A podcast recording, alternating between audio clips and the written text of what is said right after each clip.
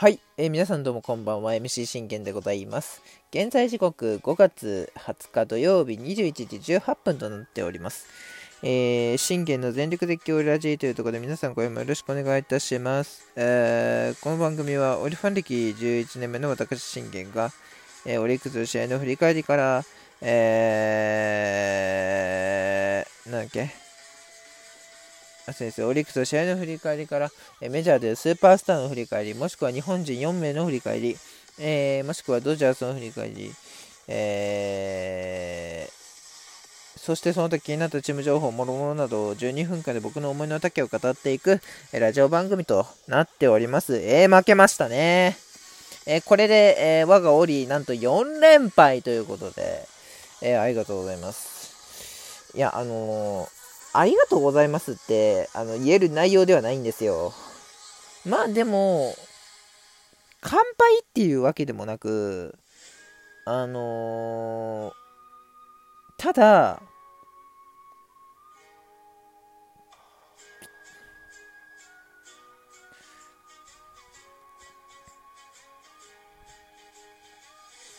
ただ、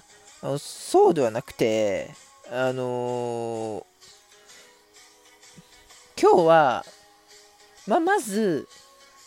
もう最初の入りから、えー、日ハムにもう全部持ってかれてたなって僕は思ったんです。まあ、まず今日のあのうちの先発、由伸だったんですよ、予定。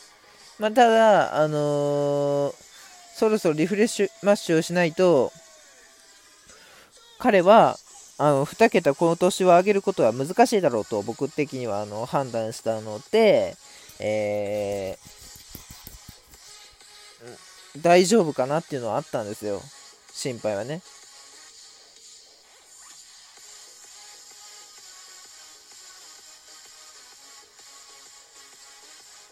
なぜならばあのー、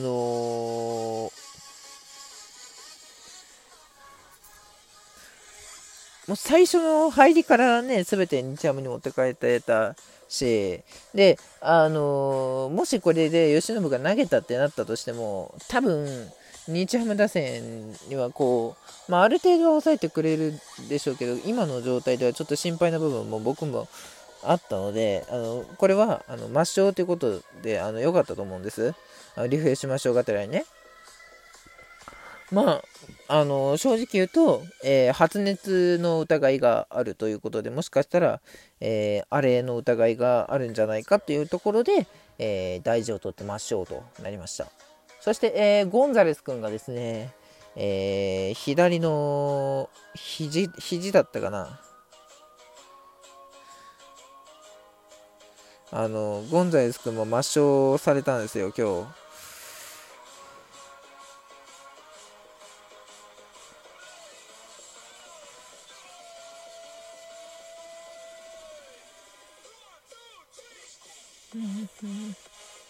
そうなんか骨折っていうこと聞いてえって思うじゃないですかだから多分もうあの楽天戦の時点でもう多分骨折してたんだろうなっていうのはあの思ったのでこれで9月までに帰ってこれないとちょっとあの厳しいよねっていうところなんですよね。まあ、だから何としても帰ってきていただいて、もう僕は彼はあのバレラベロと一緒にしちゃいけないと思うし、全然彼はバレラベロよりも打ってくれてるし、守備もね、あの、全然上手だし、守るのもうまいし、打つのもいいし、最近はもうあの、かまたね、こう、右肩上がりで上がっていってますので、うん、あの文句はないかなっていうとこだったんですよね。で、まあ、慶喜が抹消というところで、代わりに、えー、竹安君が、えー、先発というところになりました。えー、北山君対竹安君というね、投げ合いにね、投げ、なりまして、あのー、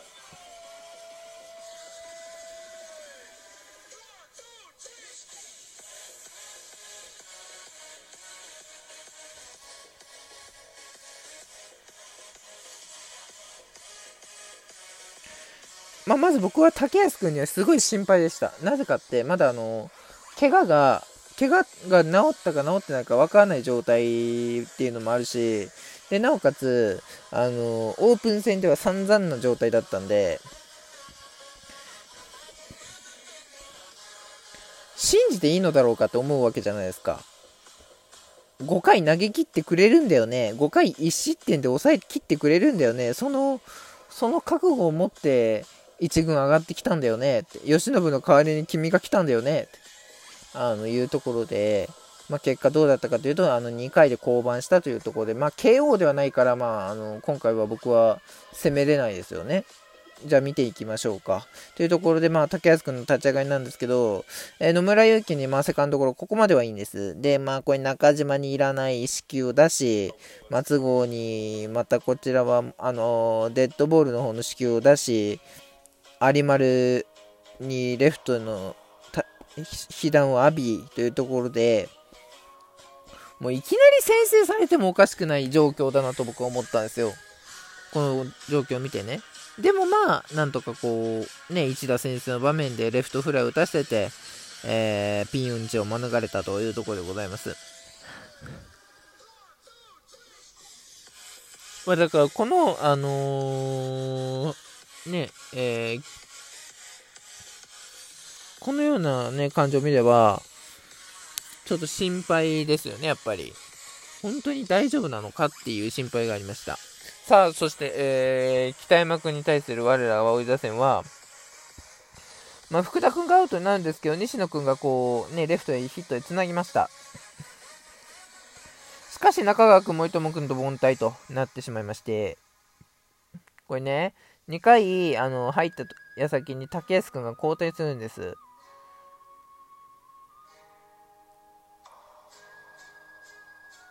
あのー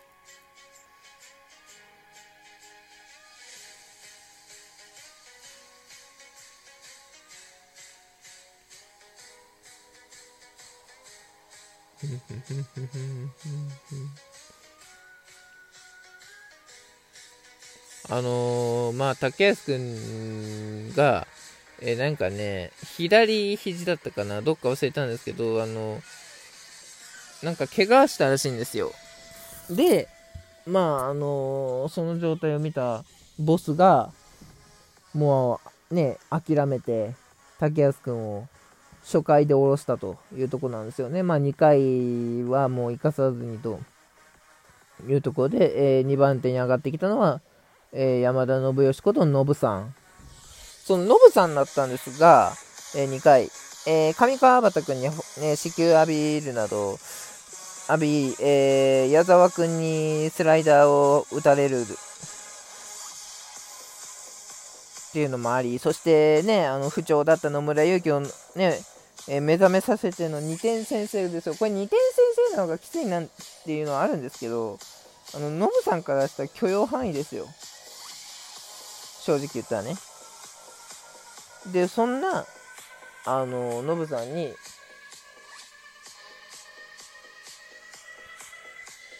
援護点をね、我々は与えなきゃいけなかったわけなんで、まあ、2失点で踏ん張ってくれたノブさんにね、プレゼントできるかというところで、トングーがまず支給で出ました。これでまず、あのノーアウトからのチャンス生かせれるかっていうかど、どうかですよね。で、小田君はセカンドフライ、若月が空振り三振など、後続が全然続かないんですよ。だからこれを見て僕は、真っ先に、やっぱり2020の折り打線に戻ってるなと。あのーね、そうやって日ハムやロッテやソフバンや西武たちのこう上、下からこう眺めて、ああ、もうあいつらには勝てねえなって思ういうところが2020の折なんですよ。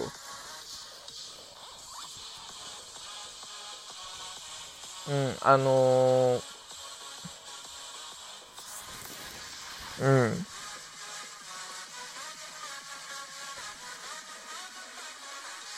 というとこですよね。だから結局これに関してもあの一緒なんです。えー、結局チャンスで出てもあの結局あのチャンスでつなげない、つなげれない。だからいつまでたってもあの同じ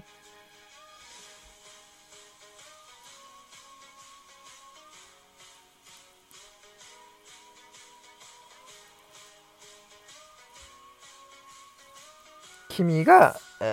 えの得たものは何なんだと君たちがやってきたものは何なんだとね強いチャンピオンチームの打線の戦い方ができているのかって言われたら全然できてなかったよねっていう話なんですよね。もうあの、北山君に4回まで無失点に抑えられるはもう、話にならないじゃないですか。言ってしまえば。そして5回にね、これまたあのまた許してしまうっていうところでしょ？村西君がね、余計なね、ここ5回のね、1失点でまあ3点取られ、6回にこのまたね、矢沢君、細川君らに打たれたこのいらないね、失点。この3失点ですよ、今日。だから今日僕は、あのー、竹安君に負けがついてほしくないんですよ、こんなね。怪我っていう状態で、なのにもかかわらず竹安君負けがつくわけじゃないですか。で、あの、ノブさんも2失点で本当よく踏ん張ってくれましたよ。じゃあ、誰に負けがつけ、つくのかってなったら、絶対に村西くんなんですよ、どう考えたって。一番、あの、見合う活躍ができてないんだから。で、3失点挙句の果てにして、北山くんを助けてんだから何やってんのって話じゃないですか。でだから、打線陣は沈黙するわ、投手陣は、あのー、沈黙するわ、もう両方とも沈黙ばっかで、え結局、まあ、頑張れて、打線陣が最後に奮起して3点を取り返したんですけれども、力及ばずというところで4連敗となりました。えー、まあ、明日は鈴木健也なんでね、しっかり鈴木健也を捉えましょう。バイバイ。